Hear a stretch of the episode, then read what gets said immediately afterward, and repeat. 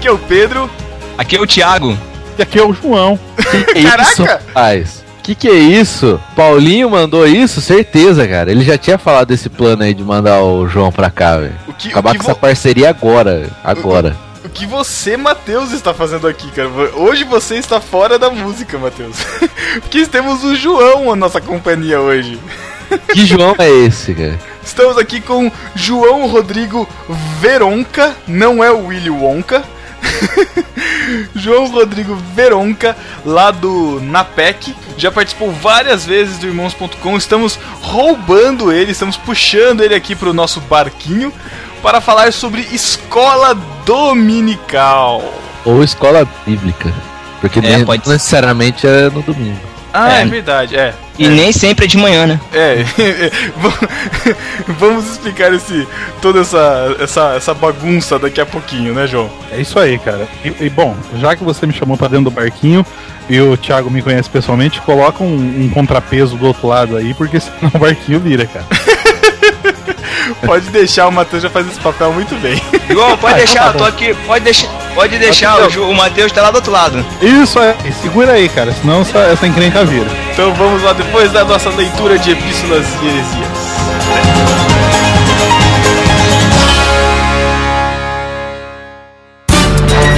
Epístola. Epístola? As epístolas. Epístola. Estamos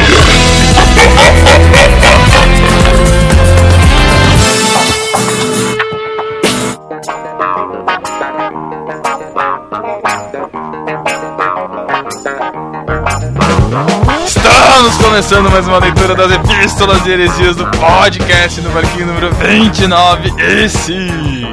Para você que quer entrar em contato com o podcast no barquinho, Matheus, como, como que o nosso discípulo pode nos mandar e-mail? Pode mandar para podcast.nobarquinho.com ou entrar na página do lado direito do seu vídeo, vai ter um formulário. Nossa, do lado direito do seu vídeo, né? e nas redes sociais, Thiago? No barquinho.com.br Facebook, no barquinho.com.br Twitter, no barquinho.com.br G, no barquinho.com.br Instagram, se você quiser seguir a gente em qualquer uma dessas redes sociais. E falando em Instagram, sempre que vocês viajarem para o litoral, registrem fotos de barcos, barquinhos, navios e coloquem a hashtag no barquinho lá. E você também pode encontrar o No Barquinho através do feed, feed.nobarquinho.com, está na postagem, e também acessar o nosso podcast pela iTunes Store, só digitar No Barquinho, e não esqueça de qualificar, dar lá suas estrelinhas para o nosso podcast. mais uma coisinha aqui pra falar sobre a sessão Foram Melhores. O que, que é a sessão Foram Melhores, Matheus? Explica pra galera. Foram melhores, são os maiores comentaristas do site, lá do site nobarquinho.com. Toda vez que você comenta num dos textos, num dos podcasts, você acumula pontos, olha só. Na verdade não, você não acumula pontos não. Nada copiado. a quantidade de comentários é somado ali no lado direito, se você olhar no lado direito do seu vídeo, Meu Deus. vai descendo, você vai ver a sessão foram melhores e uma classificação em que infelizmente o Názaro está na frente. Meu desafio é que ultrapassem o Názaro. Sejam Exatamente. melhores. E aí, ó, o benefício de estar nessa sessão é que você fica lá na, na homepage, né? Todas as páginas Todas do as barquinho. páginas. Seu nome, seu nome tá lá. E quem sabe em breve isso vire alguma coisa, uma premiação de verdade. Quem sabe? Fica- Não estamos prometendo É, nada. Fica. E Thiago, para fazer jus aos nomes, o que é o Short Awards? Já que você é o melhor Oh. pra explicar isso. Short Awards. Só, só porque eu sou um homem em versão zipada. O que, que é o Short Awards, Thiago? né? É um site americano que faz uma premiação daquela galera que tá nas redes sociais interagindo bastante. E na categoria podcaster, alguém votou na gente e incluiu a gente lá. Eu não sei quem foi. A intenção é que você clique aí na postagem, tenha lá o link pro Short Awards e você vai lá e dá o seu votinho. Vamos ver onde que isso vai dar. É, é bem Isso simples, né? é- É pelo Twitter a votação. Rapidinho e fácil.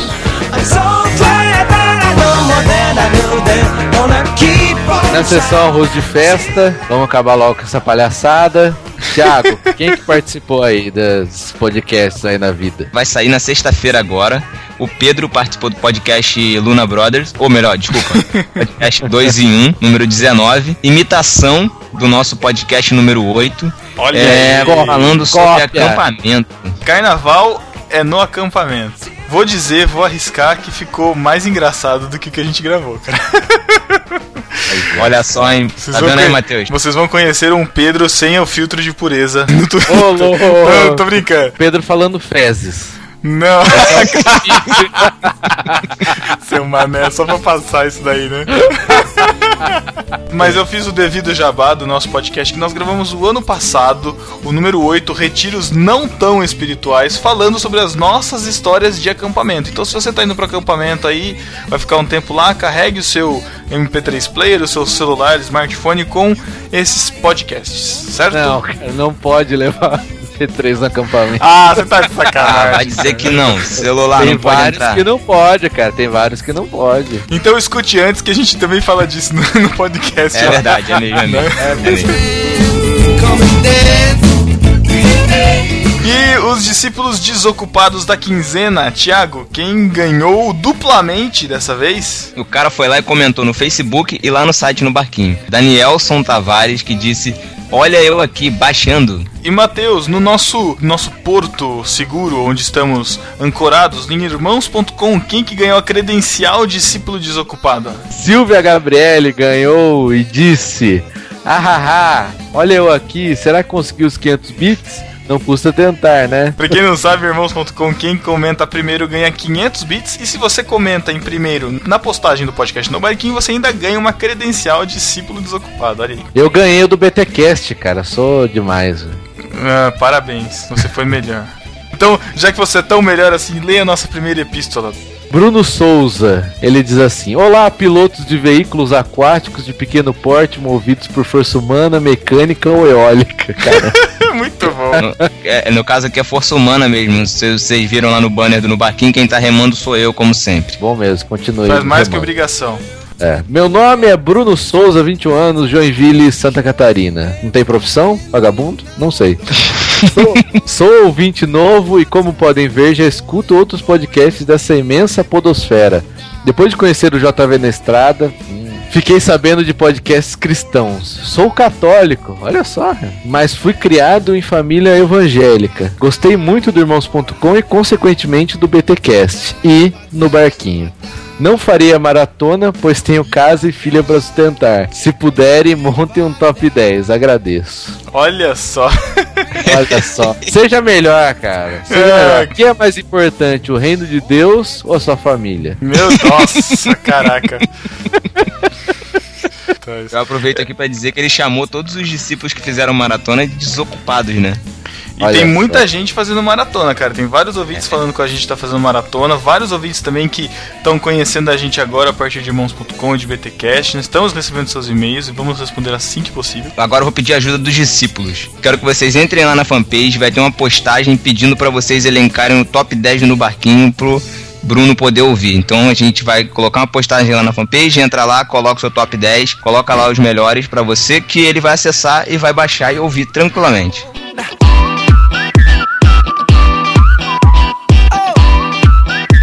Próxima epístola do Ariel Jagger. Olá pessoal, confesso que esse tema foi motivo de muitos parafusos que às vezes embaralham minha cabeça. Falando do podcast e. Nesse programa vocês tocaram em um assunto que me perturbou por um tempo. E aí, existem ou não extraterrestres? Tem uma amiga que disse que algumas pessoas da sua família tiveram contato visual com um ET. E não foi o Bilu. Tempos depois, ela me apresentou o filme Contatos de Quarto Grau. Resumindo, assisti e passei alguns meses perturbado porque realmente acreditei em cada cena que vi, até procurar por provas que desmentiam o filme. Agora, meus amigos do 467, o que, que é isso, 467? Entendi. Explique pra gente, Ariel. Se há uma pergunta totalmente relevante que faltou nesse podcast e que com certeza fundiria a mente de vocês é: e se não existisse Deus? E se não existisse um mundo espiritual? O que seríamos? Como viveríamos? No que acreditaríamos? Haveria esperança para a humanidade levando em consideração o mundo atual? Mais uma Hoje vez, no Globo Repórter. Mais uma vez, parabéns pelo trabalho desenvolvido e continue nessa força. Comente, divulgue e propague. Ah, se não existe Olha aí, Deus. propaganda embutida, hein? É, propagando, né? Ah, se não existisse Deus, cara, a gente nem viveria, eu acho, né, cara? É, Não, não existiria no nada. barquinho. Não só no barquinho, não existiria nada, né? A- Acho que a pergunta seria: e se Deus deixasse de existir a partir de um determinado momento? Olha, Aí- leia Batalha do Apocalipse. Isso, faz o jabá de graça. É, muito bom. Felipe Fraga diz assim: Vim dar feedback sobre o último podcast, que foi um dos melhores do No Barquinho. Olha Legais aí, as rapaz. questões que levantaram. Pedro falou que os homens seriam vegetarianos porque nenhum animal seria morto. Esse Pedro é, cara, sem noção.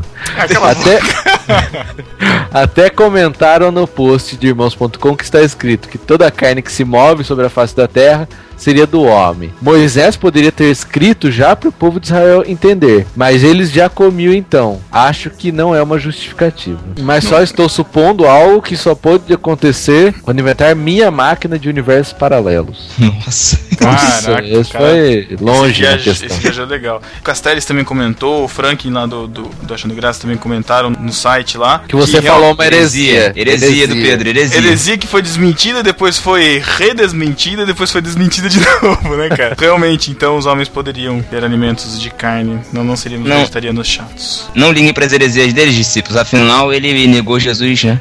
Mas me arrependi. Isso, muito bem. Próximo e-mail é da Miyoko Itoyama. Olá, garotos do No Barquinho, tudo bem? Meu bem. nome é Miyoko, tenho 28 anos, moro na província de Shizuoka, no Japão. Olha só, mande Olha aí. eletrônicos, mande. Quero um robozinho. Cheguei até o cast de vocês através de uma indicação divina. Pois é, foi a Ah, propaganda do DVD Castilho que me trouxe aqui. Ouço o macaco friorento, péssimo gosto. E me divirto muito com essa interação de ficarem se sacaneando. É uma maneira divertida de propaganda que pelo menos comigo deu certo. Olha aí, toma essa, DVD. Lembrando que a nossa política de, de não falar o nome desse determinado site já acontece há alguns meses, então nós nunca citaremos o nome do site Macaco Friorento, sempre substituindo a- o Macaco Friorento por Macaco Friorento. Isso, é, faz parte do princípio editorial do No Barquinho, se vocês não sabem. Exatamente. Estou ouvindo os podcasts de vocês e posso dizer que tem horas que dou muita risada, outras vezes acho que vocês se perdem no assunto com tantas opiniões diferentes, mas isso faz parte e se torna interessante. E tem horas que tenho vontade de poder entrar na conversa e dar minha opinião. Confesso que algumas vezes chego até a falar sozinha, achando que estou aí no meio do debate. Mas não se preocupem, eu não sou louca. Apenas ouço o macaco friorento. Será que já é um sintoma? Sem dúvida, É. sem dúvida. Ele diz que os japoneses é tudo meio maluco mesmo, cara. Ah, mas Imagina os que, é, imagina os que ouvem o Macaco Friorento. com certeza eles têm um parafuso a menos, cara. É. Aliás, ouvintes, fiquem de olho, fiquem de olho, porque eu tenho uma breve sensação de que o Macaco Friorento fará um tema parecido com esse no podcast deles. Então fiquem de É. olho e se preparem para atacarem essa heresia que é o Macaco Friorento. É, e eles Isso. já copiaram o MRG na cara dura e agora vão copiar nosso tema.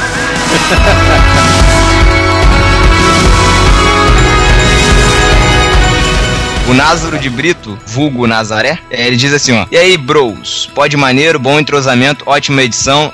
Obrigado. Ah, eu sabia. Ele colocou um monte de coisa aqui na pauta, aqui só pra falar da edição, É, que gostou é. da música, Ah. mimimi. Precisa escutar o podcast lá do BTcast, Mistérios Fracassados, Thiago.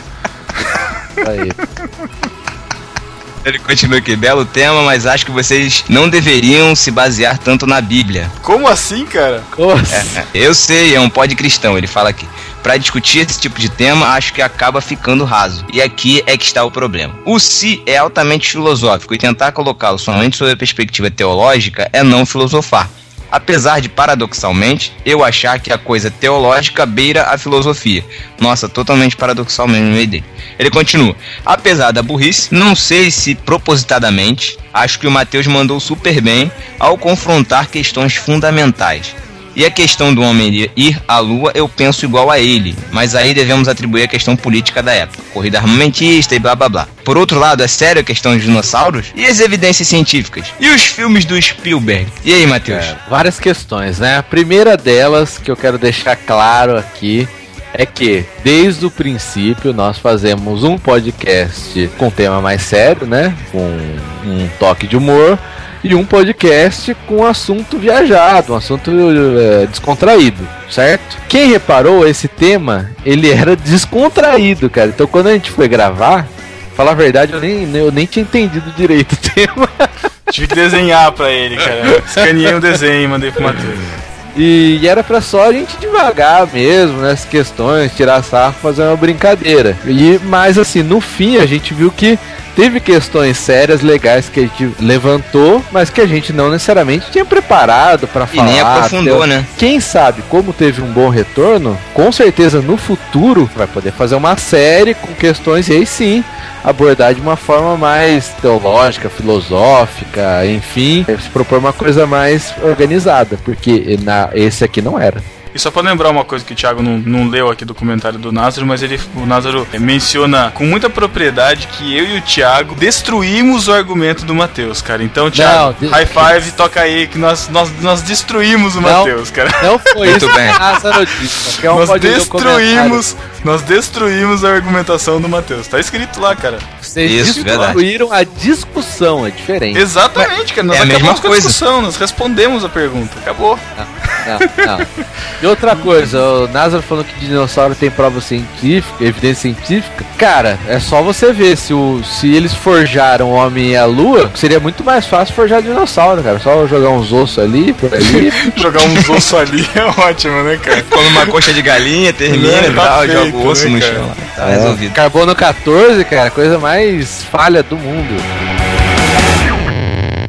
Mas vamos parar de enrolação porque agora tá chegando aquela sessão, Thiago. E sim, Pedro, nesse momento vem chegando o Matheus, vem chegando com uma bolsa a tiracolo. O que tem nessa bolsa a tiracolo? Sim, ele abre e mostra pra gente perfumes da Victoria's Secrets. Sim, ele está perfumado, cheiroso, cheiroso. E vem ele, vem ele na sessão Beijo do Matheus. Ah, vai se ferrar, cara. Chegou aquele momento que todo mundo adora. Vai se ferrar. Não. Ai, lá vem, Thiago. Botão, eu odeio. Ai, cara. Seja melhor. Tchau. Um beijo do Matheus pra você. Não.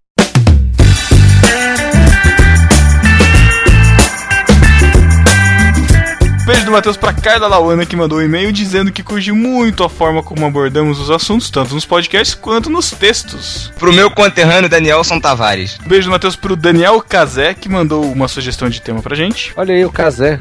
cara. Caraca. Um beijo do Matheus pra Priscila Abreu. Pro Felipe Fraga.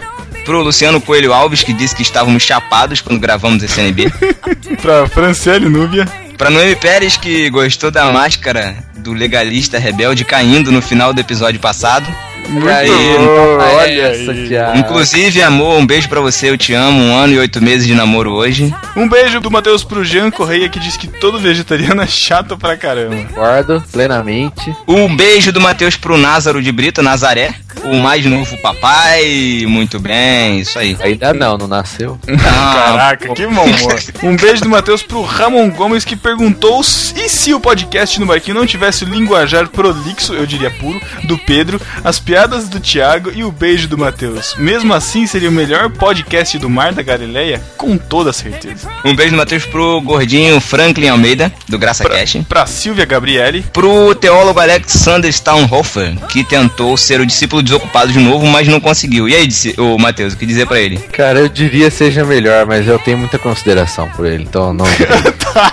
Olha aí. Eu podia Alex. jogar no Google Tradutor, cara, e colocar em alemão como é que é seja melhor. Como é que é, Alex? Seja melhor em alemão, Man- depois você fala pra gente. Manda aí pra gente. Um beijo do Matheus pra Juliana Camargo, que curtiu a trilha para o recado do Paulinho e terminou o desenho que prometeu pra gente. Já tá lá na fanpage de velho já. Um beijo do Matheus pra Cíntia Esteves, que se distraiu e perdeu a credencial discípulo desocupado. Matheus? Ah, de novo vou ter que falar não.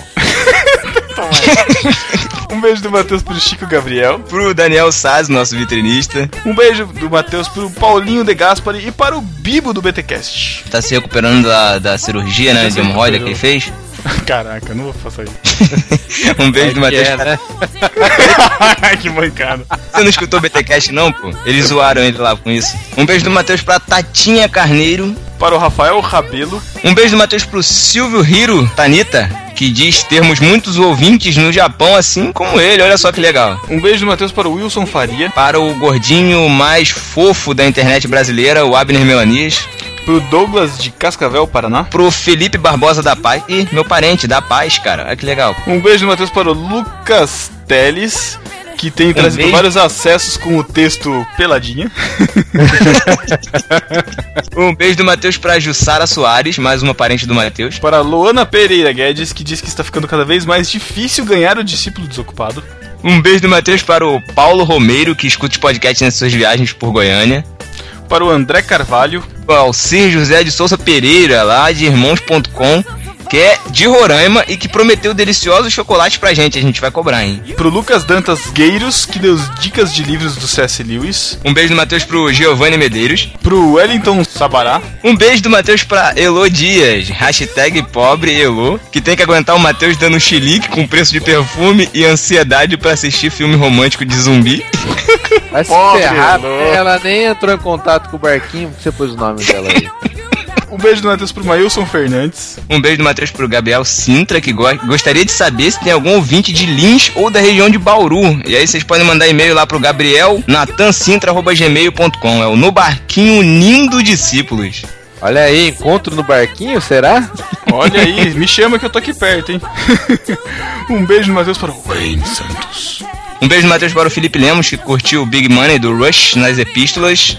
Um beijo do Matheus pro Bruno Dutra. Um beijo do Matheus para o Lorival Neves, que ama a sessão Beijo do Matheus. Então, um beijo do Matheus. Matheus, manda um beijo do Matheus pra ele, vai. Cala a boca, Thiago. Um beijo do Matheus pro Gessner, do Graça Cast, que recomendou um livro do Adalto Lourenço sobre a questão dos dinossauros.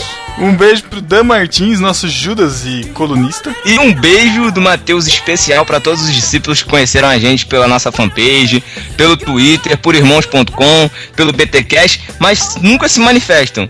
O que, que a gente tem que dizer para eles, Matheus? Ah, Thiago, de novo, cara, você vai insistir isso mesmo o programa inteiro, cara? Seja melhor. Então é isso, galera. Fiquem com um podcast com o Rodrigo Veronca falando sobre escola bíblica e até 15 dias. E se você tiver algum áudio para mandar até 30 segundos, nos mandem que incluiremos no próximo podcast. Isso aí, se quiser comprar perfume, procura o Matheus. Um abraço.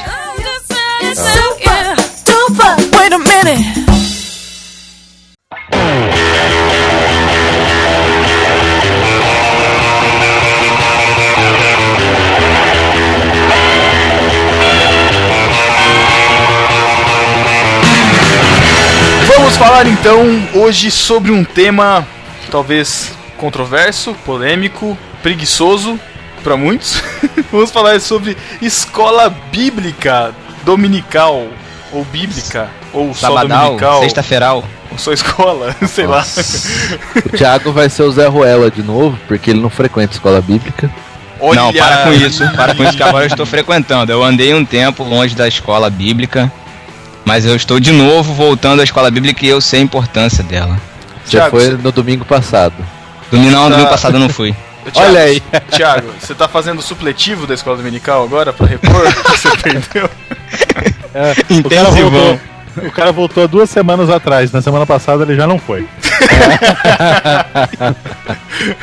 isso, isso é motivador demais pro professor quando o cara faz isso, cara. Com Nossa, certeza. demais. Você tá lá esperando ver o cara, pô, o cara nunca veio, né? Você fica mais empolgado, né? Pô, o cara começou a vir, vem, aí na outra semana o cara já não veio.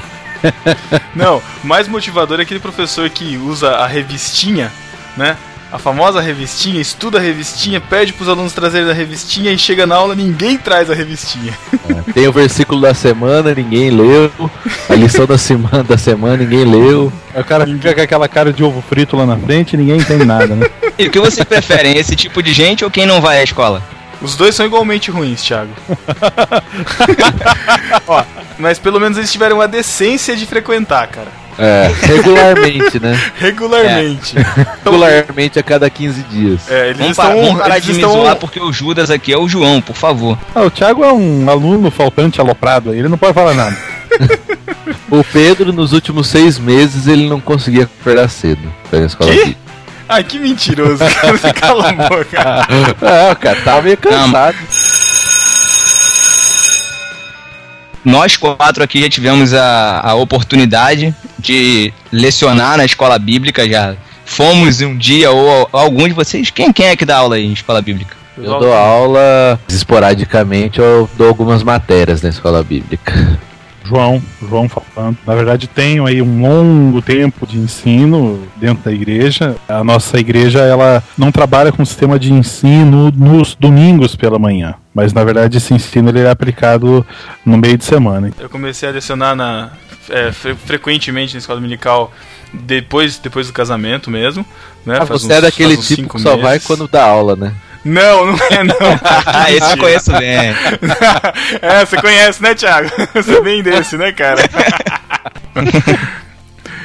Mas vamos lá. Eu não sei o contexto de vocês, eu queria que vocês falassem um pouco, porque acho que cada um aqui tem um contexto diferente de escola bíblica, né? Como eu falei no começo, a escola bíblica que eu conheço é dominical, por isso que eu já falei escola dominical. E ah, pra facilitar aqui também, a gente pode usar EBD, né, que é a escola bíblica dominical, pra poder facilitar a nossa comunicação no, no podcast. Olha, olha o Pedro legendando o podcast. Não, mas- é pra facilitar. Toda hora eu vou ficar falando escola bíblica dominical, escola dominical, escola bíblica. Então, EBD É. fica mais fácil, é o que todo mundo usa. No, Pedro, no, pra no ser domingo. EBD tem que ser dominical. Se fosse Ah, é sábado seria verdade. EBS. Não, é. É, tudo bem. Tá, tá bom.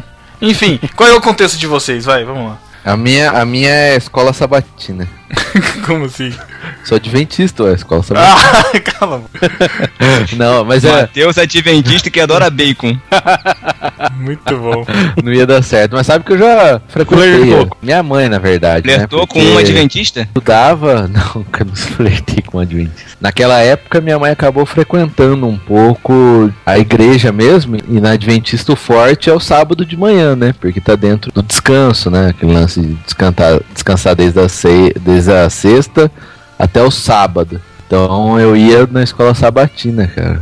Era muito forte, cara, biblicamente. Vou te falar que as outras igrejas que eu fui, cara, não tem um ensino tão forte quanto o Adventista, cara. Mas foi bem pouco tempo. Eu, a maior parte do tempo, eu fui da igreja que eu sou hoje, né? a Igreja Nazareno. E ela é uma grande incentivadora, cara. Tem um grande incentivo a frequentar a escola bíblica. Não quer dizer que o pessoal vá, né? Acho que como na maioria das igrejas, 30% da, da frequência do culto, no máximo, é o que vai na escola bíblica. Você veja, é, esse lance de, do dia, da aula, enfim, ou como funciona hum, a questão de horários, no contexto de vida que nós estamos nessa nossa, no- nesse nosso ambiente cultural, nesse tempo em que nós vivemos, o domingo realmente deveria ser para o cristão realmente o, o- o dia de culto. O contexto da sociedade ele está alterado, ele está completamente diferente do, do do que nós vimos aí há 20 anos atrás ou coisa do gênero. E a gente vê realmente essa migração do núcleo de ensino para outros dias. O que também não é nenhuma nenhum crime, né? Nenhuma, nenhuma heresia, né? Ah, a escola na igreja ela funciona na terça-feira à noite. É, se ela é funcional e se realmente as pessoas vão, e o dia é o que menos importa e o horário também, né? Desde que realmente as pessoas estejam lá aprendendo e estejam interessadas. A grande da questão é que escola dominical e a motivação do povo para ir na escola dominical parece regime de segunda-feira, né, cara? Caraca, é verdade. É O verdade. cara, o cara fala assim, né? Não, nessa, a partir de agora eu tô de regime, tô de dieta e, e não arredo o pé, não vou errar. Então, é, é escola dominical ou, ou escola bíblica ou núcleo de ensino, seja como for dentro da, da igreja onde nós estamos, onde o, o ouvinte está congregado, é um negócio muito interessante que as pessoas assim, elas partem daquela motivação violentíssima para começar é, é, empenhadas e vão esmurecendo na medida que o tempo vai passando. Então lá no nosso contexto, né, antes que eu me aprofunde demais, o contexto de ensino na igreja aí onde eu estou congregado, ele realmente era, era focado em dias no, no- durante a semana. Eu estou congregado numa igreja batista, o ensino ele não, não acontece nos, aos domingos pela manhã, então não é uma escola bíblica dominical. Os núcleos que nós tínhamos de ensino hoje, na verdade, eles estão inativos, eles aconteciam eh, ao longo dos de dias da semana. Ah, eu esqueci de falar que pra mim é domingo de manhã também, né? Interessante que a igreja que eu era, é a mesma denominação, mas é um pouco diferente. Era uma hora de escola bíblica e uma hora e meia de culto, assim, né? No, no domingo de manhã. E na igreja que eu tô hoje é uma hora e meia de escola bíblica só de manhã pra dar um foco assim maior, dá um tempo maior de escola bíblica. Já tentamos, né, colocar de dia de semana, porque quando você faz pesquisa, muita gente fala que domingo de manhã não dá, tem que acordar cedo, blá blá blá. Aí a gente cria durante a semana e o mesmo peão não vai. Não vai. É, não vai. Quem, quem, quem vai, vai o dia que for. Lógico, tem gente que trabalha, tem gente que estuda, mas a grande maioria é preguiça mesmo. Cara. Você pode fazer aula o dia que for, a hora que for. Que o cara Dentro da casa do cara. Se você É. for dentro da casa do cara, ele, ele vai embora, ele fala que tem um compromisso na igreja. É, pode crer. Bom, o meu contexto. Eu acho que eu Não, tô com próximo delay. tópico. Não tá não. Próximo tópico, Thiago. Qual é, Matheus? Ué, você não tem o que falar de escola bíblica. É, não. O meu tô, tô no contexto também de escola bíblica dominical, no domingo pela manhã. Eu era de uma igreja batista. Eu voltei pra, pra denominação que eu era anteriormente, Batista do Calvário. E assim, por mais que fosse uma igreja batista, o ensino lá não era muito forte, né? A escola bíblica, ela não tinha um ensino muito forte. Isso acaba, acabava me desmotivando de ir. E também a questão de acordar cedo, né? Que eu sempre tive muita dificuldade. É, né? Vou me revelar aqui logo. Mas hoje, na igreja onde eu estou, há três meses, eu tenho me esforçado para ir todo domingo de manhã. E, assim, uma coisa que me chamou muita atenção é a questão do ensino. Estão usando uma revista muito boa, que é a revista Fé para, Ho- é, Fé para Hoje, da editora Fiel. E isso me deixou muito feliz. Fiquei muito feliz com isso. Mas, eles, assim, estão, é- eles estão te agradando, então, é isso? não estou me tá agradando, indo. cara. Não estou me agradando, mas é. Revista que eu você gostei. quer. Isso me chamou muita atenção e me tá, me tá me motivando a ir à escola bíblica, entendeu? Você sabe o que acontece com o macaco que fica pulando de galho em galho, né? Uma hora quebra, hein? Ah, mas o Thiago é pequenininho, não quebra o galho, não. É capaz de ele cair no meio do caminho de um galho pro outro, que não alcança o outro. É mais fácil o galho quebrar ele do que ele quebrar o galho.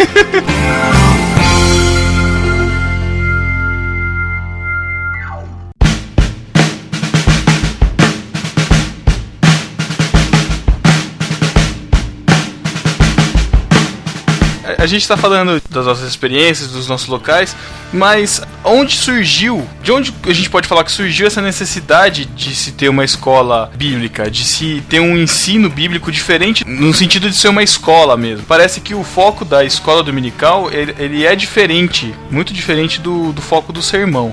É, né? eu vejo que a escola bíblica, ela usa o modelo mesmo de escola, né, secular, o mesmo modelo de classes, de professor, aluno. O estudo ele é muito muito parecido, a estratégia é muito parecida com, com o que as escolas seculares usam. Exato. É. E onde que surgiu? Da onde surgiu esse modelo? Onde, onde que começou essa, essa ideia de, de escola dominical? Surgiu na Inglaterra, foi um jornalista chamado Robert Rakes. Ele originou um movimento chamado Escola, Movimento Escola Dominical. E olha só que legal. Tudo começou porque ele andava no, no bairro dele, onde ele morava, e via crianças brincando na rua e maltrapilhas, é, fazendo besteira. E aí ele sentiu no coração um desejo de ensinar aquelas crianças, de dar àquelas crianças uma oportunidade de modificar o caráter delas. E aí o que ele fez foi contratar professoras que passaram a ser tutores daquela, daquelas crianças. E qual foi o dia que ele escolheu para poder ensinar aquelas crianças? Domingo. Domingo, exatamente. Por que, que era o domingo? Não? Porque era, Muito o bem, ganhou 10.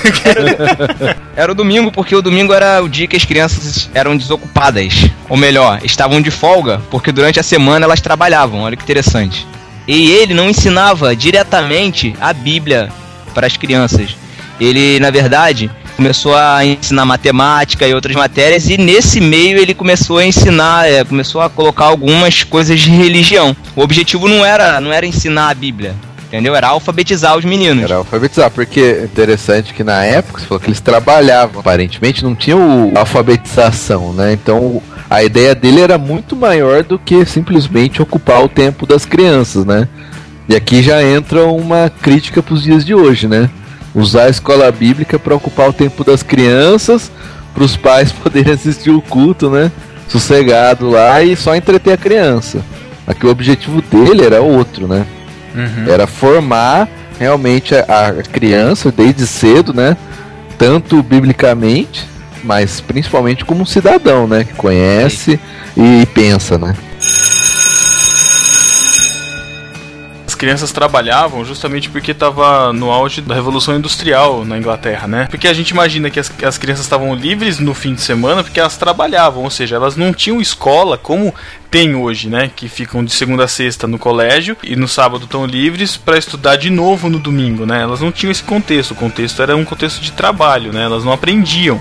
Elas estavam simplesmente condicionadas a fazer o trabalho que era designado. E você veja que essa iniciativa ela é interessante se a gente coloca em nível de comparação que a revolução industrial ela realmente ela é dividida digamos assim por fases, né? Mas foi bem nessa época mesmo. Você veja que a partir ali de em torno de 1780 mais ou menos que se, se dá um marco de início da Revolução Industrial, em torno dessa data, né? Porque você veja que você está falando de um movimento que esse fundador das escolas aí iniciou. Então, é, essa aplicação desse, dessa, dessa metodologia de ensino sendo feita no domingo, e eu li alguma coisa rapidamente a respeito dessa, dessa primeira escola, que trabalhava no domingo, tudo isso aí que o pessoal falou, é, que realmente é, ensinava, alfabetizava e, e, etc e tal, veio a sacada de introduzir assuntos relacionados com religião ou a própria Bíblia em si, e isso passa a ser um fator de mudança de cultura. E aí você começa a enxergar a importância de um ensino bíblico é, sadio, e principalmente de pessoas interessadas, porque hoje em dia se fala muito de que os cristãos são agentes é, promotores de uma mudança de cultura. Ah, vamos falar a verdade, né, cara? Se a mudança de cultura que esse país está esperando é a apresentação de show gospel no domingo de tarde uma vez por ano, vamos todo mundo se enforcar no primeiro pé de couve que tiver na frente, cara, porque aí eu rasgo a minha Bíblia. Né? Porque o que acontece? O fator de motivação que eu enxergo numa questão de uma escola bíblica, de um núcleo de ensino, é óbvio é, ensinar a Bíblia para as pessoas, é, apresentar para elas uma maneira sadia de, de viver é, perante a Deus, ter um relacionamento mais íntimo com Cristo, é, de ter a, a, um entendimento maior da consolação e, e, de todo o direcionamento que o Espírito Santo dá na vida das pessoas, e, e também, né, aliado a isso, mudar a mentalidade, criar uma, uma mente cristã nas pessoas para que elas possam ser agentes de uma mudança ou de uma motivação de uma cultura cristã na sociedade. Então, de certa forma, essa, esse início da escola bíblica, isso que se chama da primeira escola bíblica dominical que, que existiu na história, era um agente de mudança de cultura também. Uhum, Porque uhum. É, é, você veja, você tinha uma juventude que era uma espécie de, praticamente de escravos ali do regime industrial, que trabalhava praticamente 12 horas por dia, é, é, de fio a pavio, de cabo a rabo, e que no domingo tinha então uma oportunidade de ser alfabetizada e de aprender alguma coisa. Isso é mudança de cultura, cara. E assim, o Robert, né, que foi o fundador, o cara que pensou nisso, ele era um grande crítico do sistema prisional. Ele vivia querendo uma reforma no sistema prisional da Inglaterra. Ou seja, quando ele olhava para aquelas crianças na rua brincando, é, cometendo atrocidades, é, todas, todas as maltrapilhas, ele via o futuro daquelas crianças dentro da, do sistema prisional da Inglaterra. E o que ele queria fazer, na verdade, era modificar, dar uma chance das crianças de conseguir modificar o futuro delas. Dar uma oportunidade de dar dignidade para elas. Então a escola, ela começou exatamente nesse sentido, de fazer com que o, a sociedade fosse modificada. E realmente não é o que a gente tem visto, né? A ideia então era trazer uma perspectiva de mudança é, no, no, geral, não só espiritual, né, no caso do ensino religioso, no ensino da Bíblia, mas uma, na questão social e cultural também, né? Exatamente, é isso, é exatamente isso. Isso me faz lembrar um pouco do, do filme do, do Chaplin, aquele Tempos Modernos, né? Da, da crítica que ele faz, né? A... É, e ele faz a crítica exatamente a esse momento, mais ou menos, da Inglaterra, que a Inglaterra estava vivendo, né? O momento da Revolução Exato. Industrial. É interessante que nessa época a gente pode pensar que isso não é muito depois da reforma, né, cara? A reforma aconteceu lá em 1500, mas se estendeu até 1600, né? Esse período de reforma. E um dos preceitos do protestantismo era levar o conhecimento ao povo, né? Porque até aquele momento só os clérigos, né, ou as pessoas de posse que tinham acesso a aprender ao conhecimento e isso ainda não estava consolidado, muito longe disso, né? Então, ah. como cristão, né? Como ele, acho que ele era anglicano, né? Isso, anglicano. ele era anglicano. É, eles vieram com essa proposta que está totalmente ligada ainda aos preceitos da reforma, né? De trazer esse conhecimento para o povo, né? Trazer o povo mais próximo, porque não adianta nada, né? Se falar, ah, todo mundo pode ter acesso à Bíblia, só que o cara não sabe ler. É. Não continua a mesma coisa, né? Então, para você levar o conhecimento da Bíblia pro cara, você tem que primeiro alfabetizar ele, né? É, como o trabalho de alguns missionários que fazem, por exemplo, em tribo indígena, né? O cara tem um É. trabalho antes, por exemplo, de de ter que traduzir para a língua dos caras a Bíblia. Senão se perde aquilo. Ele pode até aprender a língua, ensinar, mas na hora que ele for embora acabou, né?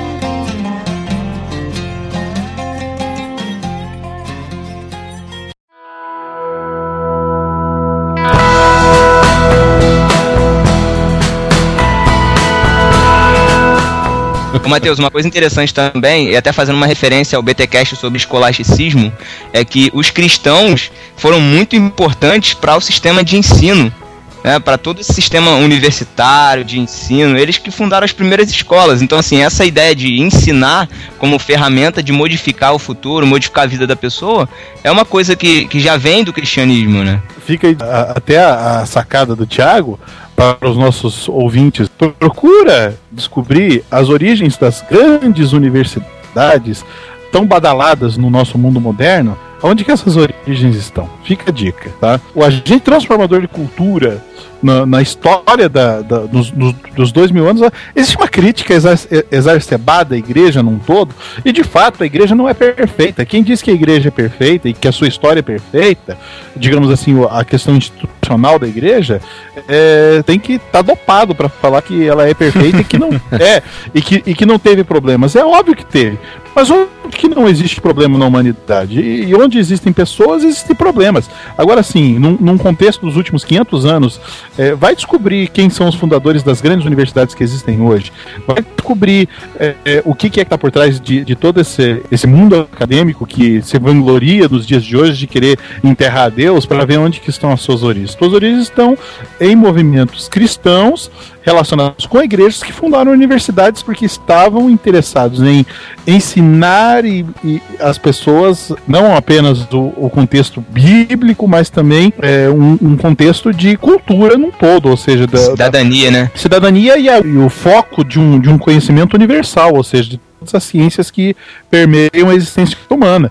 Então, assim, isso que, que, que se dá como marco realmente do início das escolas bíblicas, é, não fica nada, nada distante dessa, dessa questão relacionada com é, um movimento de, de criação das universidades, enfim. Hoje, o, legado que o cristianismo deixa em âmbito de conhecimento para a humanidade, isso não tem preço. E não me venha neo-ateu falar besteira numa hora dessa aí, porque vai procurar lá a origem da- das grandes universidades do mundo para descobrir aonde que elas estão.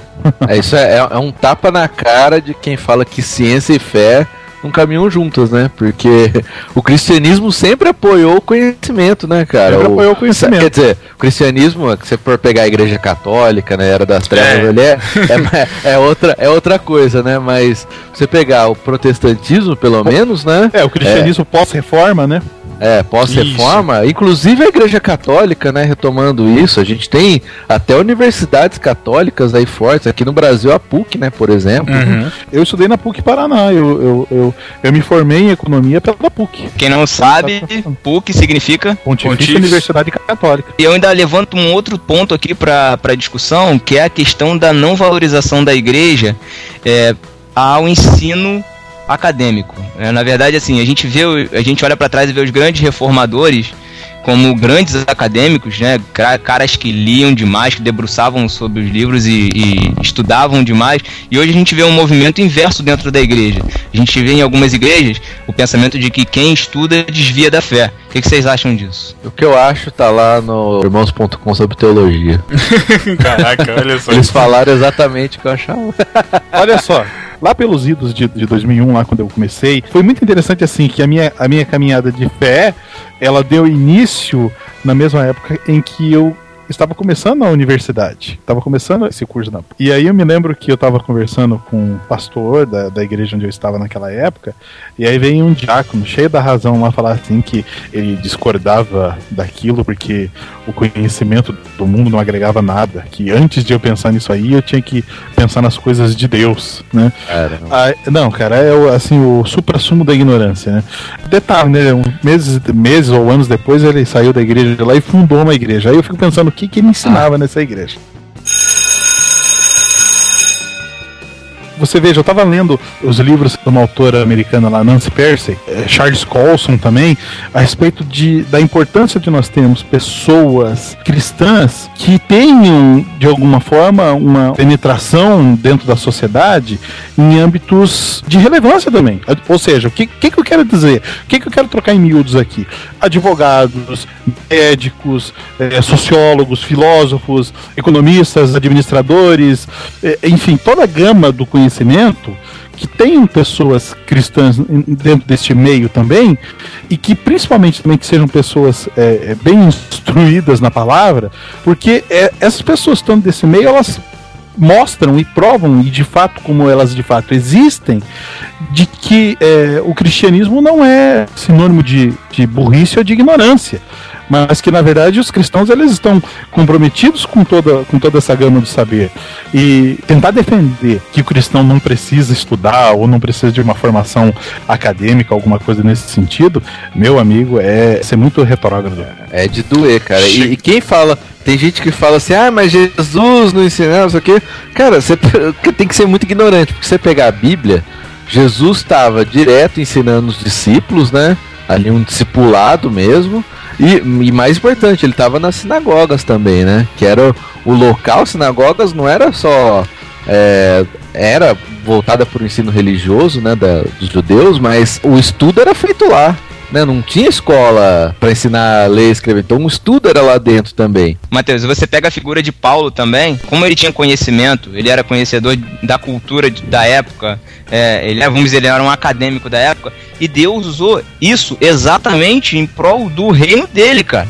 Esse, esse cara que era conhecedor de várias culturas, vamos dizer, o cara era poliglota. Esse cara que era poliglota, ele saiu pelo mundo afora e assim, o evangelho, o cristianismo deve muito a ele.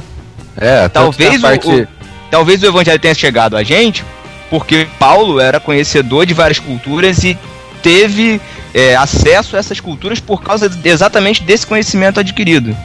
É, ele teve dois, dois pontos né, na vida de Paulo. Teve tanto o lance missionário, né, de ir fazer a obra, quanto dos escritos, né, cara? Pra você pegar praticamente metade do Novo Testamento, ele que escreveu, né? Então falar que Deus não tá preocupado com isso tudo é idiotice, porque se ele usou tanto um cara que estava preparado né, em termos de estudos é, é, acadêmicos, né? Toda a formação, é porque ele se preocupa com isso, né? Porque é importante pro reino.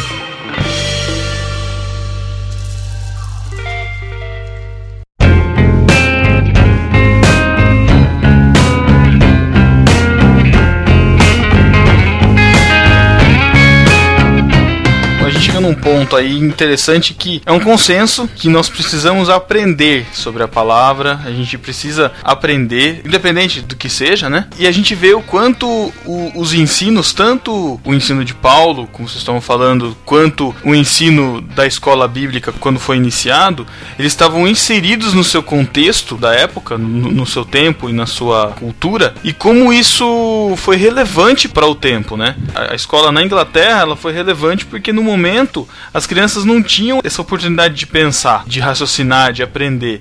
Isso acabou sendo um diferencial, tanto na questão bíblica também. Trazendo para os dias de hoje, não criticando os nossos professores, porque acho que está além deles, mas o nosso sistema de ensino e a forma como é conduzido é um ensino sucateado, assim, sei lá. Precário, né? precário. Precário. Poucas é, condições de ensino. Inclusive em escolas particulares, cara, a gente vê uma desvalorização do próprio aluno para o conhecimento, porque nas escolas, se você não vai passar na escola particular, você vai para uma escola pública e passa de ano. O importante não é o ensino, o importante é simplesmente cumprir uma tabela. Então, assim, como que a gente pode trazer um ensino bíblico relevante para o contexto que a gente está tá vivendo hoje, diante de tudo isso que a gente falou? O ensino na igreja e o ensino em geral, ele acaba tendo que concorrer, ele acaba concorrendo com entretenimento. Nós, por exemplo, aqui no, no podcast, nós estamos produzindo, de certa forma, entretenimento. Agora, vai, vai saber, a gente vai ter que ter essa, esse feeling, né? Esse, esse tato de inserir dentro do entretenimento, dentro da, da ferramenta que a gente está usando,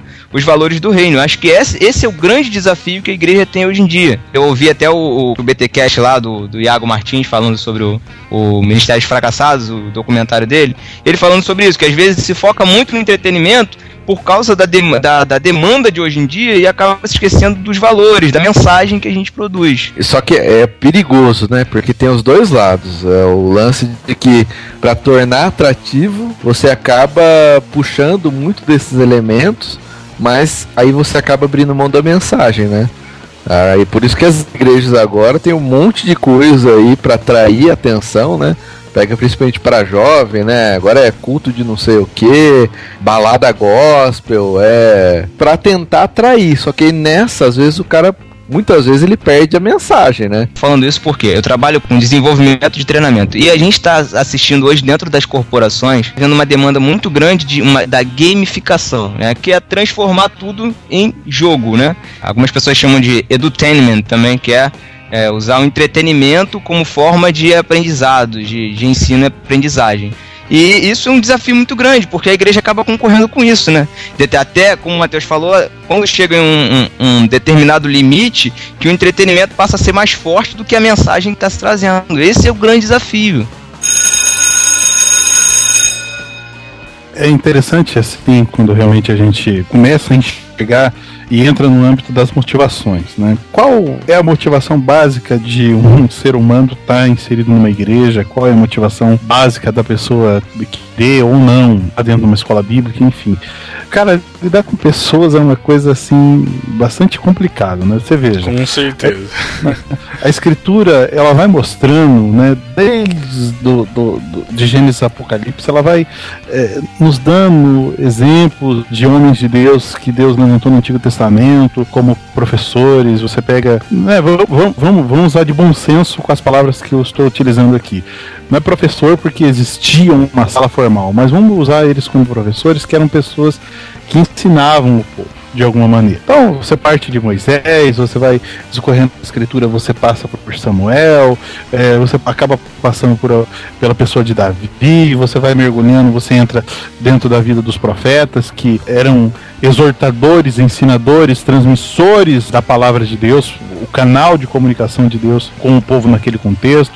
Aí você entra nos evangelhos e é evidente que é, Jesus, para nós cristãos, ele é autoridade soberana acima de qualquer outra em âmbito de ensino, ou seja, Jesus é mestre por excelência, enfim, deixou um legado de ensino diante das pessoas dos apóstolos, e aí todo mundo fala assim: ah, mas os apóstolos nunca aprenderam. Como não?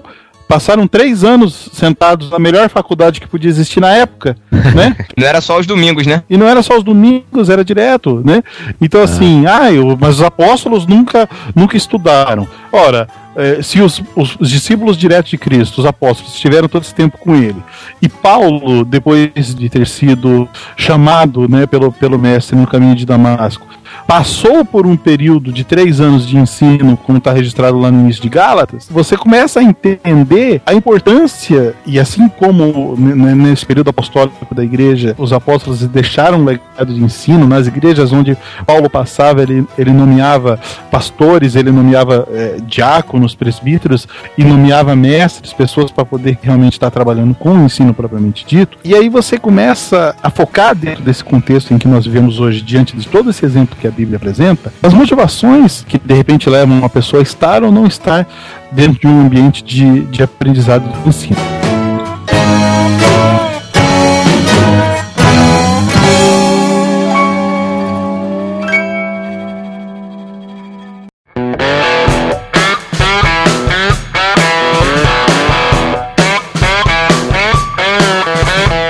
Eu não sei se vocês já ouviram falar sobre um lance chamado analfabetismo funcional, sabe? Sim, sim. Que, uhum. Já ouviram, em que a pessoa ela tem a capacidade de ler, capacitação humana, tá? Não, não ah. vamos espiritualizar demais a coisa nessa hora também, né? Porque assim, as pessoas falam assim, não, o homem não precisa de capacidade porque o Espírito Santo dá. Não é disso que nós estamos falando. Nós acreditamos que o Espírito Santo ele dá capacitação para as pessoas, sim. Só que, poxa, é, o ser humano ele precisa fazer a sua, a sua parte dentro desse processo de aprendizado, que é justamente estudar. E aí, que as pessoas elas têm a capacidade de. são alfabetizados, sabem ler e sabem escrever. Mas se elas estão lendo um texto simples, elas não conseguem interpretar aquele texto. Sem um tempo de estudo de meditação, eu não consigo conceber que a pessoa simplesmente consiga pegar um texto ou mesmo dentro da escritura de uma maneira a modo de fazer um estudo mais profundo e consiga desenvolver isso sendo um analfabeto funcional que não consegue sequer interpretar um texto simples. Tá? Ah, então o que, que você está querendo dizer, João? Que as pessoas elas precisam ser então teólogos e filósofos formais para poder estudar a Bíblia? Não é isso. Tem uma frase de C.S. Lewis que diz que Deus não posa de filósofo diante de uma lavadeira. E de fato, eu admiro as pessoas que conseguem é, trabalhar com simplicidade nas palavras para poder ensinar a escritura no, no momento de pregação, no momento de estudo em classe. Agora, sim, quando o povo não está interessado, não está motivado ou está com a motivação incorreta, é uma carga bastante pesada para o pastor de uma igreja ou professor de realmente é, é, conseguir transmitir esse conhecimento para um público que não está interessado. Mas então vamos, vamos lá então, para ser prático, de que forma a gente podia levar? Eu sei que é difícil, mas de que forma que a gente podia Eu levar sei que esse? você vai fazer. É, de que forma que a gente pode levar esse interesse pro, pro não só pro jovem, o nosso público é jovem, né? Mas na igreja que eu frequento não existem tantos jovens, existem mais adultos, adultos assim na faixa já de 50 a- até 60 anos assim. Então, de que forma que a gente pode fazer com que isso seja relevante nos dias de hoje, né, Pra trazer esse ensino que o João tava falando, é justamente a questão do ensino relevante, do ensino significativo, né, da aprendizagem sig- significativa, de você trazer pra, pra lavadeira o sentido pro que você tá falando que, que não seja um filósofo falando, mas seja algo que a lavadeira entenda. Mas como fazer é, se entender se a pessoa não, não, tá indo pra, não tá indo buscar esse conhecimento? As pessoas, elas não na- naturalmente não vão ter interesse. Eu acho que aí entra a questão da liderança da igreja, começando pelo pastor, que ainda hoje, quer dizer, principalmente hoje, tem muitos pastores que o interesse dele é que o cara não aprenda. Tem isso, É, tem isso que, Boa, que muitas igrejas isso é fortíssimo. O cara pode até falar, ó gente, vamos na escola dominical, não sei o quê. Só que o cara, ele, ele mesmo não vai, ele mesmo não, é, não, não tá interessado em promover, ele não tá interessado se as pessoas estão indo ou não, né? Então, esse é um primeiro ponto. Pra igreja, tudo na igreja, pra funcionar corretamente, pra não dar problema, tem que começar ali de cima do, na cabeça do pastor, né? E a partir disso, tem que eh, por exemplo, a pregação do domingo, ela é importante até para gerar uma vontade do cara na escola bíblica. Porque se o cara dá tudo mastigadinho, prega lá cinco pedrinhas de Davi, né? Inventa o nome para cada pedra. Aí fica. aí que, que interesse que o cara vai ter na escola bíblica, sabe? Ele tem que dar uma, uma certa profundidade. Não tô falando que o cara tem que, né? Fazer uma pregação que ninguém vai entender. Mas ele tem que dar uma, uma certa profundidade que vai gerar na pessoa, opa, eu quero conhecer mais sobre esse assunto, né? É o Eu desejo de pesquisar, né? É, exatamente. Então o problema tá em você conscientizar e você incentivar. Por exemplo, outra coisa nas igrejas que é um desmotivador, você tem dezenas de ministérios na igreja. Só que grande parte dos líderes também não vê importância escola bíblica, cara. O cara às vezes é ministro de louvor, às vezes é ministro de dança, sei lá, as coisas que tem dentro dos ministérios, mas se o cara não vai. Então automaticamente aqueles que são liderados por ele não vão também. Os próprios É. líderes não compram a ideia, né, do ensino. É, eu acho que tem que começar, pra mim, assim, o primeiro ponto é começar de cima do pessoal comprando a ideia de que é importante. É, e mais eu do tenho- que é importante, é importante pra você mesmo, É né? Essencial nós. pra vida cristã.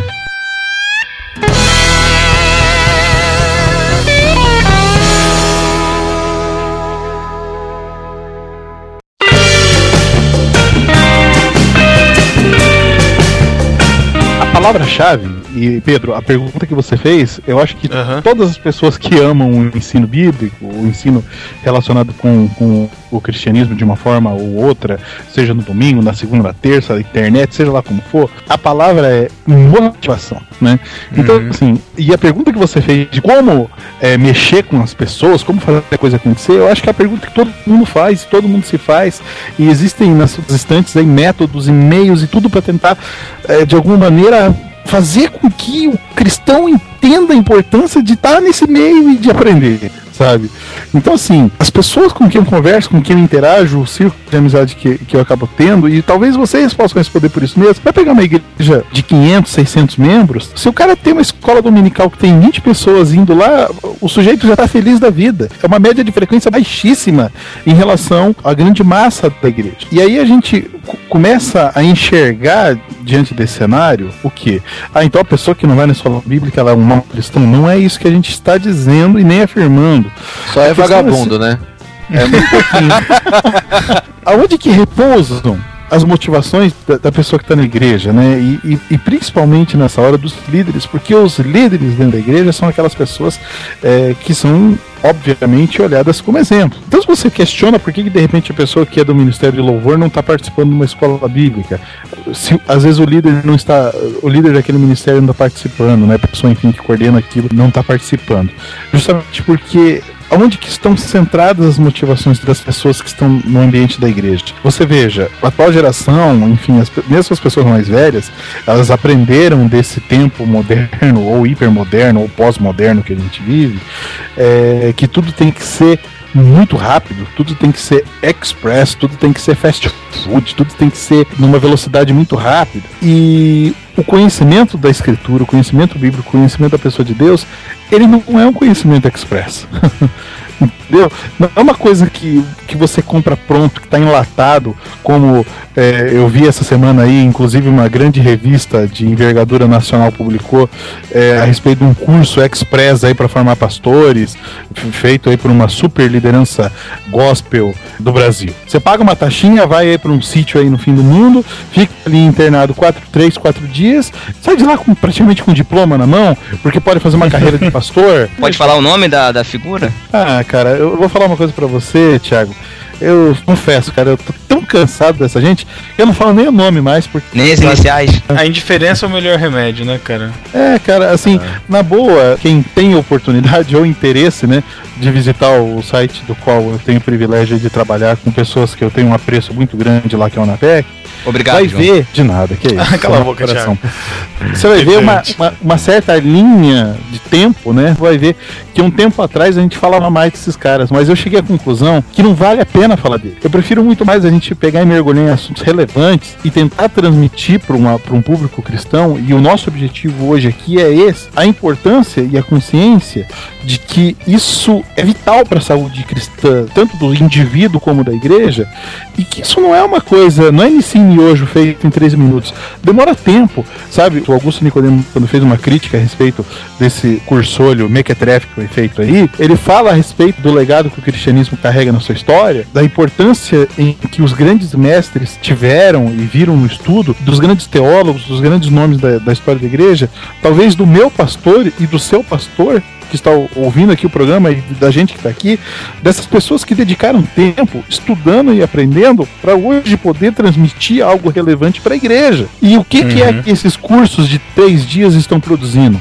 Estão produzindo pastores desculpa o termo forte que eu vou usar, pastores mentecaptos que vão subir num púlpito, cara, que não conhecem a escritura e que vão vomitar um, um suposto, uma suposta revelação de Deus para a igreja e vão produzir essa massa de manobra que é o que a gente está vendo hoje. Então, assim, o que, que a gente tem hoje no contexto de igreja brasileira, sabe? Ah, então, João, você está se classificando melhor que os outros? Eu não estou fazendo isso em hipótese alguma. O que eu estou querendo dizer é o seguinte, que hoje essa igreja inchada que nós temos no Brasil, ela cresceu em números, mas ela não tem qualidade, porque é, é, ela, ela se motiva por shows, ela se motiva e se emotiva por entretenimento, sabe? E aquelas coisas que são realmente relevantes e sérias, eh, essa igreja ela não dá importância. Então, assim, é, aonde, que, aonde que eu quero chegar, aonde que a gente quer chegar traçando toda essa linha? A importância que o movimento de fundação de uma escola bíblica teve na, na, na história, tudo aquilo que a Bíblia fala a respeito das pessoas que foram ensinadoras dentro da Escritura, e o legado que a igreja tem dentro dessa história de dois mil anos, da importância de se meditar e de se estudar, para que a gente não cometa, nos dias de hoje, os erros que a Igreja Católica Medieval cometeu. Ou será que o nosso movimento evangélico, gospel brasileiro, está longe do que a Igreja Católica Medieval fazia? Nem um Tá pouco. pertinho. Da igreja que eu, que eu congregava, eu, eu não concordava com a revista que era utilizada. Era a revista de um dos pastores que fazem parte desse movimento que o João acabou de citar aí, que usa a revista da escola dominical como meio de cabresto da igreja brasileira. Eu não concordava com a- aquela revista e aí, como uma forma de protesto, eu resolvi não ir mais para a escola bíblica. Eu vi, em determinado momento, que foi uma, uma atitude infantil minha e que, na verdade, eu deveria ir sim. E quando eu visse algum ensino errado, eu deveria combater com a escritura. O correto que eu deveria ter feito era isso, e não tomar a decisão de abdicar de ir à escola dominical como uma, uma forma de protesto. Serve de lição para quem tá ouvindo a gente, que de repente já tomou essa decisão, ah, não, não gosto, não é legal, é, o cara não ensina bem, é, sei lá, o professor não tem o nível, não sei o que. Vá à escola e tente modificar, tente ser um agente de, de mudança ou, ou tente ser uma pessoa que acrescenta a aula, né? Exatamente dessa forma. Lá na igreja, esses dias, o líder lá da escola bíblica passou uma pesquisa na igreja com vários pontos a respeito da escola bíblica. Obviamente, ele passou no culto de domingo à noite, porque se passasse na escola bíblica, eu tenho uns Ninguém 10, escuta, né? né, cara? Aliás, é uma, aliás, fica a dica, você que, que é líder, cara, se você quer dar um aviso relevante pra que toda a igreja saiba, passe no domingo à noite, porque se você passa domingo de manhã, você tá dando bronca em quem te apoia. É, que quem vai domingo de manhã na igreja é justamente os, os que apoiam, os que não merecem receber bronca, né? Mas enfim. É, mas aí ele fez a pesquisa e tal. Um dos pontos era assim: Você acha importante a escola bíblica? Cara, quase 100% respondeu que sim. Aí tinha embaixo outra pergunta: Você quer frequentar a escola bíblica? Teve gente que, pois não, cara. Tipo assim, eu acho importante, mas eu não quero frequentar. E ponto. Pois tipo, é. não, pôs, não pôs nenhum assim. ah, ponto, ah, eu não quero porque é ruim, porque o professor é ruim, sabe? Não pôs justificativa nenhuma, cara. Eu achei, achei muito Você- você- bizarro. Você acha importante fazer três refeições ao dia? Acho. Você quer comer? Não. É, exatamente, é o mesmo sentido. Sabe? Você veja, é, é, é, cara, é um contrassenso tamanho que impressiona, sabe? Olha só, eu acho muito pouco pro cristão ele se contentar, ele se satisfazer. Vamos imaginar, não vamos colocar comparativo aqui com né, um- a- o comer fisicamente. Mas vamos, vamos falar aqui em linguagem né, é, no crentez muito bem exposto com relação ao se alimentar espiritualmente mesmo que nós estamos falando agora. Então, assim, é muito pouco pro cara se contentar com uma pregação feita uma vez por semana, tá? Muito pouco, muito pouco. E quiçá se essa pregação, eu particularmente sou um, um apaixonado por pregações positivas. Eu acho que ah, é, é através da. A minha, a convicção que eu tenho é que através da pregação expositiva é que a igreja realmente aprende, é onde a escritura é aberta e é exposta, sabe? Pregações feitas com base em um versículo que o cara esquece a Bíblia e começa a falar experiência é, é, particular. Desculpa, Ai, meu Deus do céu, não me lembro disso que eu tenho trauma. né? Não, isso aí, desculpa. Isso aí é, é palestra de autoajuda, não é? Só pra lembrar do, do No. Barquinho sobre pregação que a gente falou com o Cristiano Machado e Ariovaldo Júnior. No começo, a gente falou a respeito de um movimento ou outro, enfim, né? Esses movimentos proselitistas, eles investem de uma maneira tamanha no- na questão do ensino que realmente é de se admirar. né? Então, assim, dentro do movimento das testemunhas de Jeová, você vê que os caras, eles têm uma dedicação tamanha ao estudo, ao ensino, que você não vê, tô falando em questão de tempo, não de qualidade, que você não vê é, é, em outras igrejas, na igreja cristã, esse tipo de coisa acontecendo. Então, assim, qual é o fator de motivação que faz com que tenha ou que não tenha? Ah, de repente na igreja o pastor ele quer continuar manipulando a sua massa, então ele não vai incentivar o estudo teológico, não vai incentivar o estudo bíblico porque a ele convém. Né? Eu estava inserido num contexto em que não havia um, um modelo de ensino convincente. Era aquela revistinha e o professor não se preparava, não tinha preparo nenhum. Tô falando de preparar a aula, gente, sabe? Na minha opinião, aula de escola bíblica, desculpa aí, professor que tá ouvindo isso aí, aula de escola bíblica você não prepara no sábado para dar no domingo, não. Se você vai dar aula no domingo, você começa a preparar a sua aula na segunda. é na uhum. segunda que começa a preparação da aula, porque é. se o cara não lê os textos, não lê os versículos, não é, é no sábado que ele vai conseguir fazer isso, cara. Na minha experiência, são que... 10 horas semanais para você preparar uma aula. Assim, para preparar uma aula. Sabe porque você vai atrás de outras fontes, você vai atrás de outros livros. Ah, por exemplo, dentro lá do contexto lá da, da, da revista, o autor faz um link lá e usa a vida e obra de alguém ali para fazer uma, uma, uma citação. Cara, você precisa ir atrás e descobrir quem que é essa pessoa, qual foi a vida dele, qual foi a obra. Porque se você tá no meio da aula e o aluno perguntar, não, mas professor, mas quem que foi esse cara aqui? Você tem que saber responder. Eu sou um cara que eu não gosto de livrinho de aula de escola bíblica. Me desculpem, parece muito para criança, eu acho ruim, não sei, até porque acho que até hoje eu não vi nenhum material também de qualidade. O professor, ele não precisa saber tudo, mas ele tem que saber onde que ele pode beber para poder alimentar os alunos. Então assim, leia, leia muito. Vai atrás de, de, de literatura cristã que presta. Eu tenho um hall de de editoras que eu posso afirmar categoricamente que 90% dos livros que essas editoras publicam são material de, de altíssima qualidade e muito relevante. Se me permite aqui, eu jogo quatro nomes no ar. Aquilo que a editora Fiel publica, aquilo que a cultura cristã publica, aquilo que a Vida Nova publica aquilo que a editora Ragnos publica, eu, eu atesto que 90% do que essas editoras publicam são material de altíssima qualidade, são relevantes. É óbvio, você tem que ser bereano, você tem que ler, você tem que examinar as escrituras junto. Mas do material teológico que essas editoras publicam, cara, é material relevante, é material de qualidade. João, deixa eu fazer um anti-jabá aqui. Ouvinte, você, fuja da editora Central Gospel. Pelo amor de Deus. Passe longe das livrarias e nunca leia livros dessa editora. Ela tá falando aqui o legalista, tá? O legalista é rebelde. Ai, meu Deus.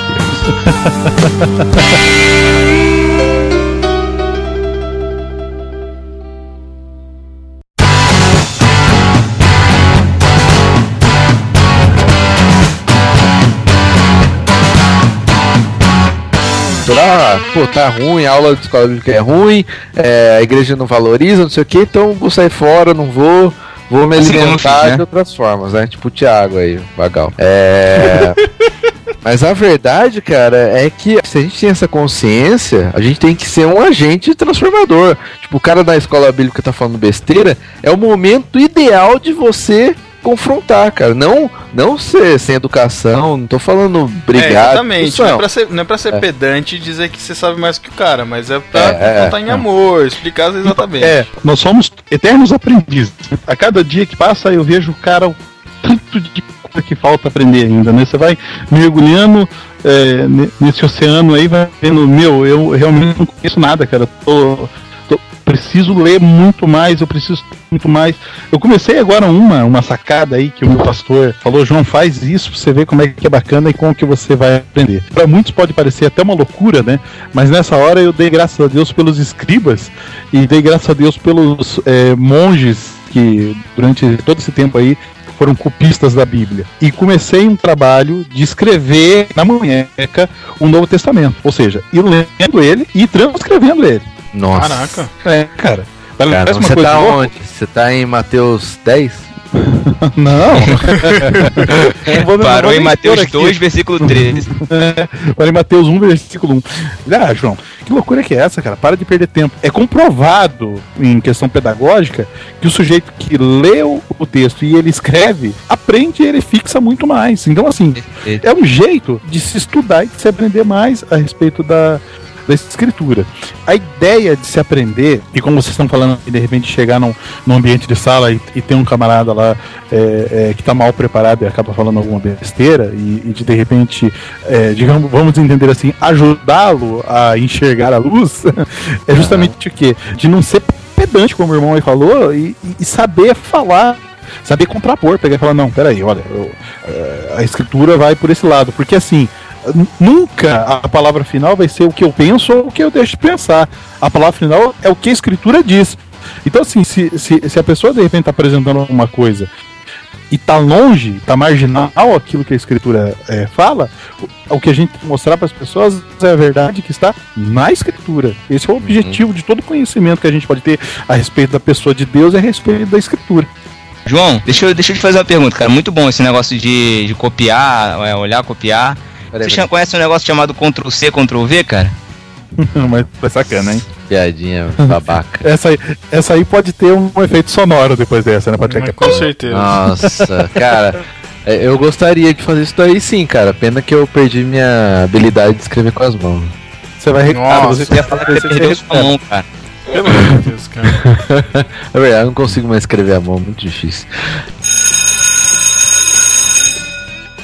Então, cara, eu acho que tem esse lance agora. Tem lugares que você vai tentar ajudar, o cara, não, muita gente não vai aceitar. Mas aí é o papel nosso e com a liderança, cara. Eu ia chegar no cara depois de aula, ó, você falou isso aqui é errado, isso aqui, né? Pegar a Bíblia, mostrar. Se o cara não quiser, levar um nível acima dele, cara. Tem que fazer isso. Senão, você vai deixar, você vai desistir, ah, deixa lá, mas pô, ele vai estar ensinando errado um monte de gente. E não, não só pra escola bíblica, eu pra pregação eu, faço, eu fazia isso, cara. Fiz muito isso. Chegava, o pastor pregava besteira, eu chegava depois e falava, cara. Tem que ter, não com, que nem o João falou, não é com colocar lá em cima, né? Colocar, ó, eu sou o certo e você o errado. Mas é tentar pôr um ponto de discussão ali, né? E tentar mostrar o erro. Porque é, o erro, todo mundo tá sujeito. Eu mesmo, em aula, já devo ter falado besteira. Em pregação, já devo ter falado alguma besteira, né? Sem dúvida, sem dúvida. Vai se ferrar. Ai, ai, ai. é importante e a gente não pode abandonar a escola bíblica, cara. Eu acho que esse é o, o ponto aqui de hoje, que é algo que ajuda a igreja a crescer com qualidade, né? Uma igreja com uma escola bíblica fraca, você pode ter certeza que ela é uma igreja fraca, uma igreja manipulada, é uma igreja que as pessoas não estão preocupadas com as coisas corretas, né? Então, Exatamente. então a gente tem essa, essa tarefa aí como cristãos de resgatar a importância da escola bíblica, cara. Seja ela no domingo, na segunda, no sábado, dia que for. Mas tem, que- tem que ter e tem que se dar importância e a gente tem que frequentar mesmo quando for difícil, mesmo quando você vê que o negócio não tá andando. Eu acho que a gente pode falar então, quem tá escutando, busca algo diferente. Se você tá escutando um podcast, você escuta o Irmãos.com, BTcast e todos os nossos outros amigos e parceiros aí de podcast cristãos, você tá buscando conhecimento, né? ETBilu, né? Busquem conhecimento. você, tá, você tá buscando alguma coisa diferente. Por que não você, que agora estou apontando o dedo para você, você ser, o- s- ser um agente modificador na, na realidade que você tá. Se você só reclama, você não muda nada. Sabe, não adianta a gente estar aqui falando, vomitando aqui, sabe, conhecimento, aproveitando o João aí, que tá falando muita coisa relevante pra gente, se a gente não, não, não conseguir pegar isso e pôr a mão na massa, sabe? É, Eu, tenho, eu tenho plena certeza de que a maioria do que, que tá escutando aqui, ou se não tem o conhecimento, tá buscando um pouco mais de conhecimento. E eu acho que cada um aqui, como como uma gota no, no oceano, aproveitar a metáfora no barquinho, como uma gota no oceano fazer a diferença onde tá, sabe? Se você escuta o podcast, aproveita os ensinos do podcast e tenta levar isso pra sua igreja. Use da frequência da escola dominical como um motivador, sabe? Ou até como uma meta pra 2013, se você quiser lá. Então, é, vá uma vez a semana na, na escola bíblica da sua igreja. Motive os jovens, motive os adultos, motive quem você tá junto. Crie um grupo de estudo do seu jeito. Sei lá, pega um podcast, faz todo mundo escutar junto e depois discute. Mas começa de alguma forma. Porque pra gente é, é, apontar o dedo e criticar é muito fácil. Qual- Qualquer um faz, tá todo mundo fazendo aí o tempo todo. Virou moda. É, o né? Pedro, vou dizer aqui, eu vou me comprometer com vocês que eu a partir de agora vou passar a ser. Na verdade, eu já passei, como o João disse, há duas semanas, já passei a ser um, um aluno assíduo da escola bíblica e eu vou passar a participar e eu quero voltar a ser professor da escola bíblica. Aê! Aê, maravilha. É, coitado dos seus alunos. João,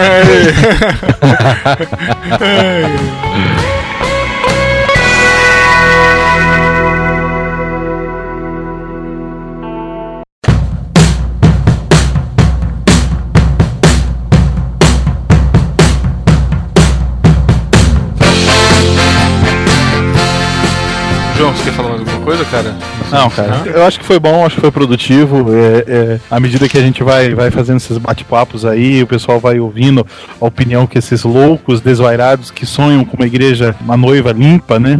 Na verdade, o sonho da gente não é se aparecer, né, que apareça Cristo e que é, realmente tudo Amém. aquilo que a gente faz motive as pessoas a, a querer estar mais próximo dele, a, a entender melhor a palavra, a compreender o Evangelho da Graça.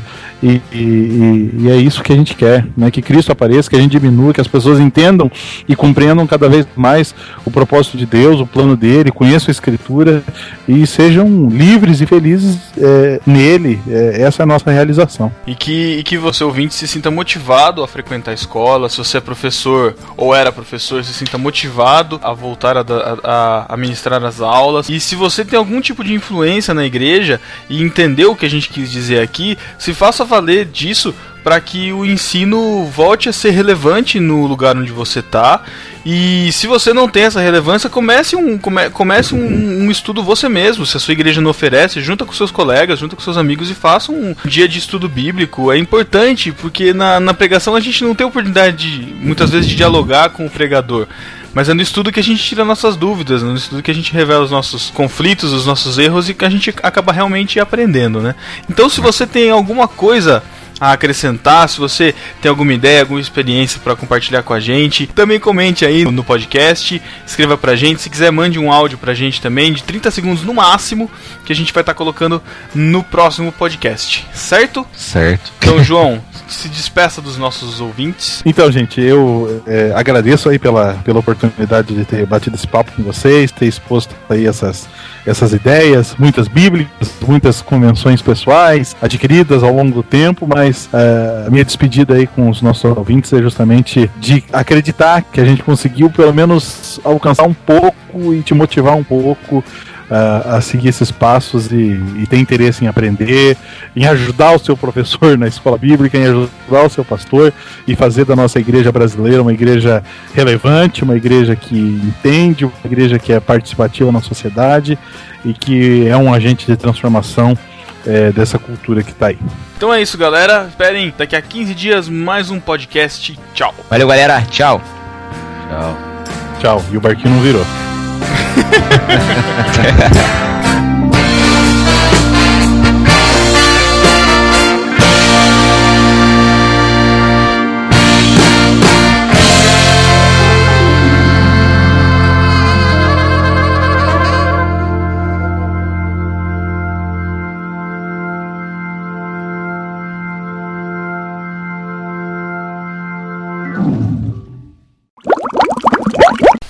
Alô. Alô, alô.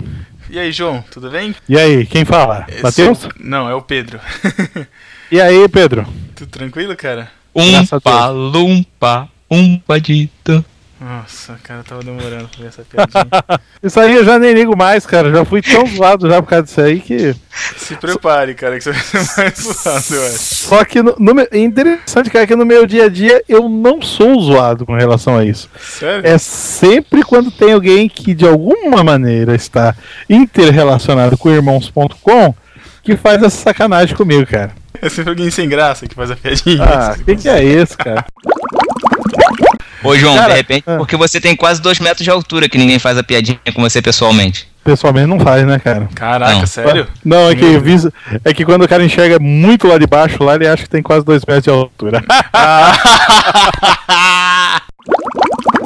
Mas já que ele me zoou, eu vou ter que falar essa. cara. Pode É- falar é- que já tô gravando já, pode Não, aí, ó, tava, tava no projeto lá no Rio, né? Aí, aí, pô, tal, vai e vem pro Rio, vai e vem pro Rio. Aí conversando com ele e com o cranudo lá, Felipe. Aí, que é lá de irmãos.com também, e aí tal, papo vai, papo vem, não, vamos combinar então de se encontrar e não sei o que e tal. Aí fomos lá comer uma pizza numa birosca lá.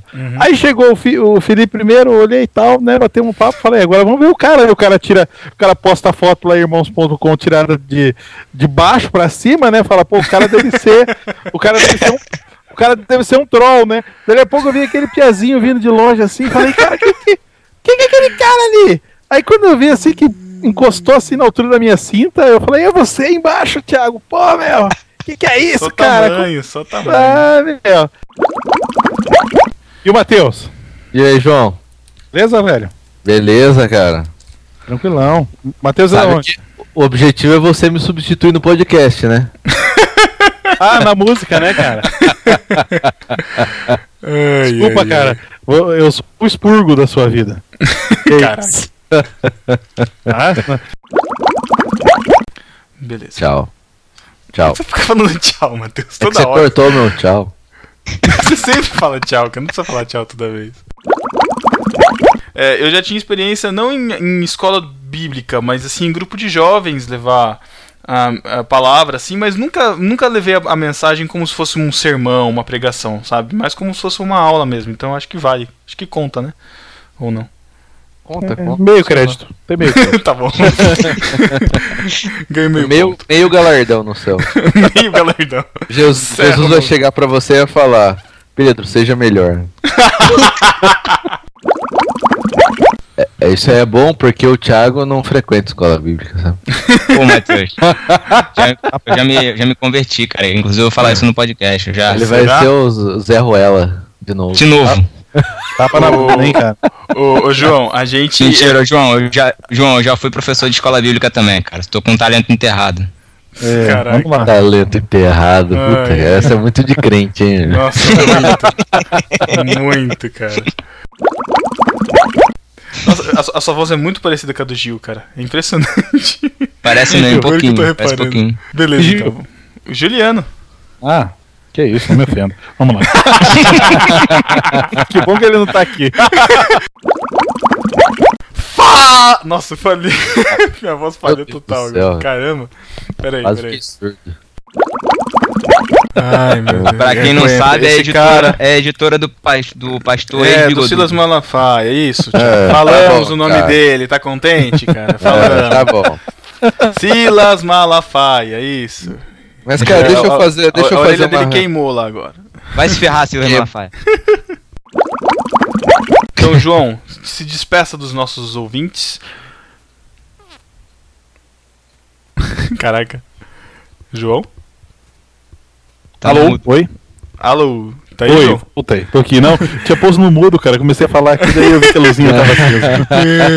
É porque eu fui, fui, fui tomar aqui, dar uma bebiricada, né? Aham. Não, tô, tô tomando água, tá, gente? Né? Sequei Não, duas relaxa. garrafinhas de água nesse podcast. Relaxa, eu acabei, E eu, acabei aí? de jan- eu acabei de jantar enquanto vocês estavam falando, cara. É, né? Olha, olha a E depois, importância que ele dá pro podcast. Ai, cala a ficar- boca, cara. Por isso que ele fica quieto, porque daí ele fica rotando ali no fundo, né? Arrotando é pouco, fica peidando. Ai, ai. Fale por você, Thiago. Ai, meu Deus.